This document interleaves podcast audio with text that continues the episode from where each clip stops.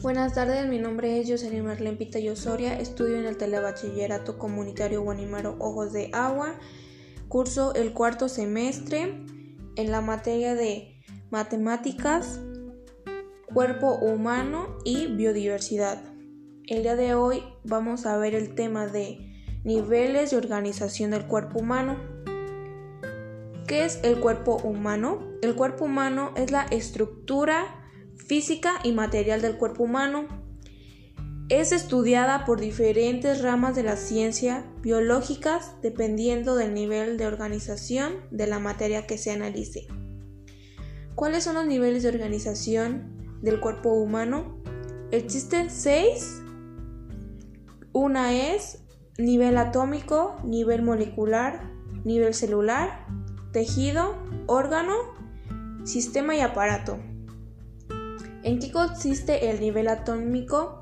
Este comprende los átomos que son carbono, hidrógeno, oxígeno. Nivel molecular comprende las moléculas que son la unión de dos o más aparatos. Nivel celular. La unión básica de la vida es la célula. Estas unidades de la vida, todas juntas, dan lugar al tamaño, forma y característica del cuerpo. Cada célula tiene tres pares principales que son el citoplasma, núcleo y la membrana. Y estas son controladas por genes, las unidades de la herencia. Tejido. Hay cuatro tipos de tejido, que es uno, tejido cognitivo, tejido epilático, tejido molecular y tejido nervioso. Veremos cada uno de estos tejidos. Por primero tenemos el tejido conectivo, sostiene y une otros tejidos como el óseo, el, sanguíneo y el linfático. Tejido epiteliales.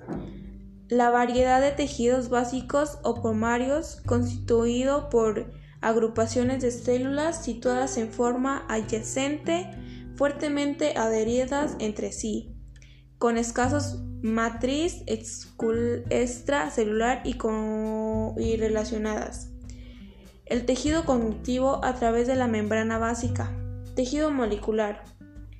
Es responsable del movimiento de los órganos y los organismos y se divide en tres, esquelético, cardíaco y liso. Tejido nervioso son, son recibir, analizar, generar y, transmitir almacenar, informar y provenir tanto del interior como del exterior. Órgano, instrumento o herramienta, corazón, riñones y pulmones son órganos.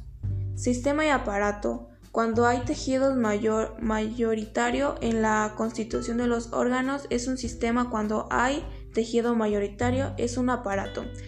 El sistema se divide en los siguientes: esquelético, muscular, piel, nerviosa, endocrino, circulatorio y linfático. Los aparatos son respiratorio, digestivo, escritor, excretor y reproductor.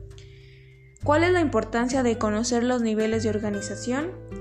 la organización es fundamental para el ser humano lograr estudiar a los mismos de manera individual y de manera grupal, relacionándose con otros organismos y con el medio físico. Esto es todo.